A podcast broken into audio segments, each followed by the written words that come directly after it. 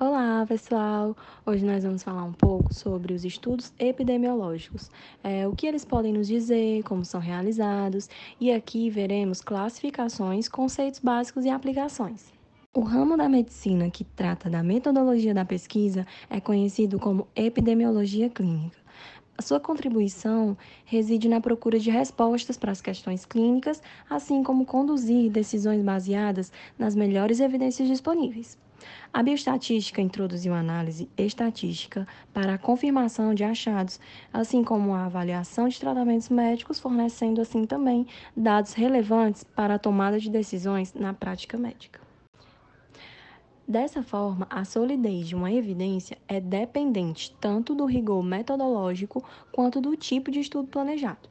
Nesse sentido, começaremos abordando os principais tipos de estudos epidemiológicos, que são os observacionais ou experimentais.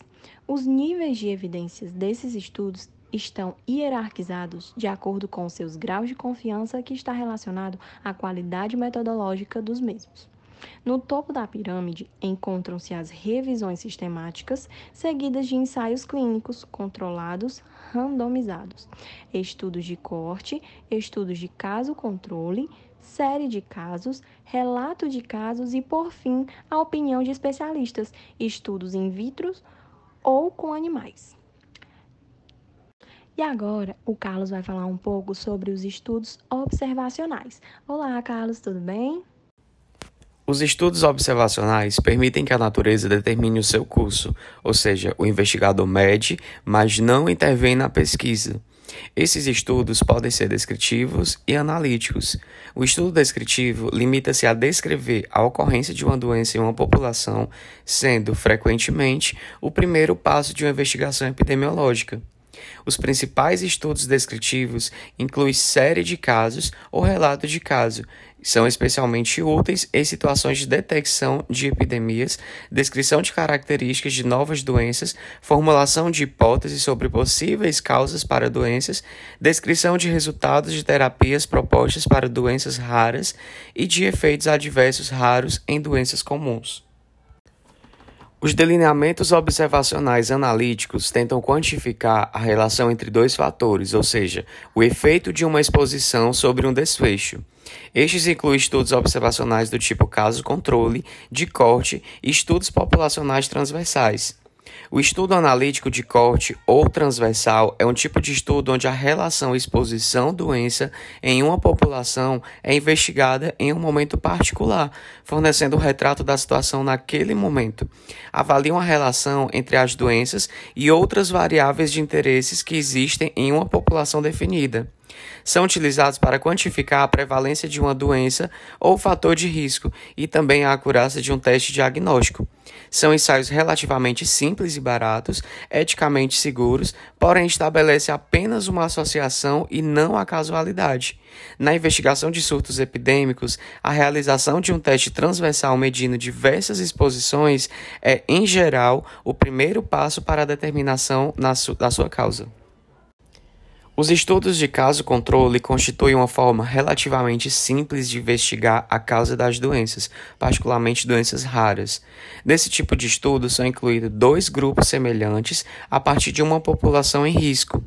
A diferença entre os grupos é a presença ou a ausência da doença. Os pesquisadores olham para o passado para medir a frequência de exposição a um possível fator de risco nos dois grupos. Por essa razão, os estudos de caso controle são também chamados de estudos retrospectivos. Estudo de corte.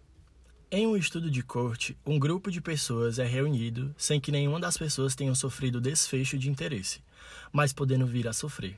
O termo corte é utilizado para descrever um grupo de pessoas que têm algo em comum quando são reunidas e que são observadas por um período para analisar o que ocorre com elas.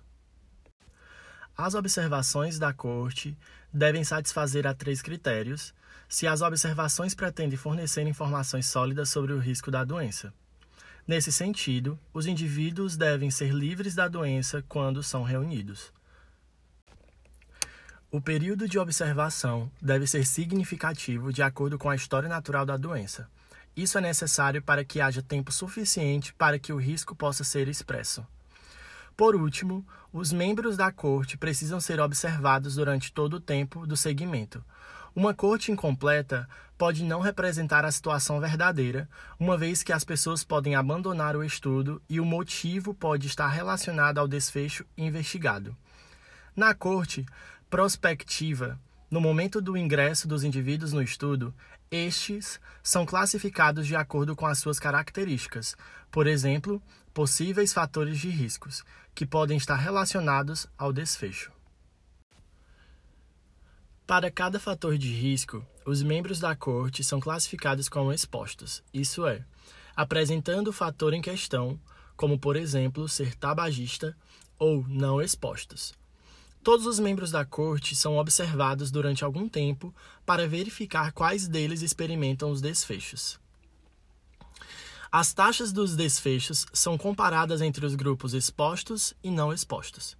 Como mencionado anteriormente, em estudos de corte, a incidência da doença é comparada entre dois ou mais grupos que diferem quanto à exposição a um possível fator de risco. Ensaio comunitário. Envolvem a intervenção em níveis de comunidades.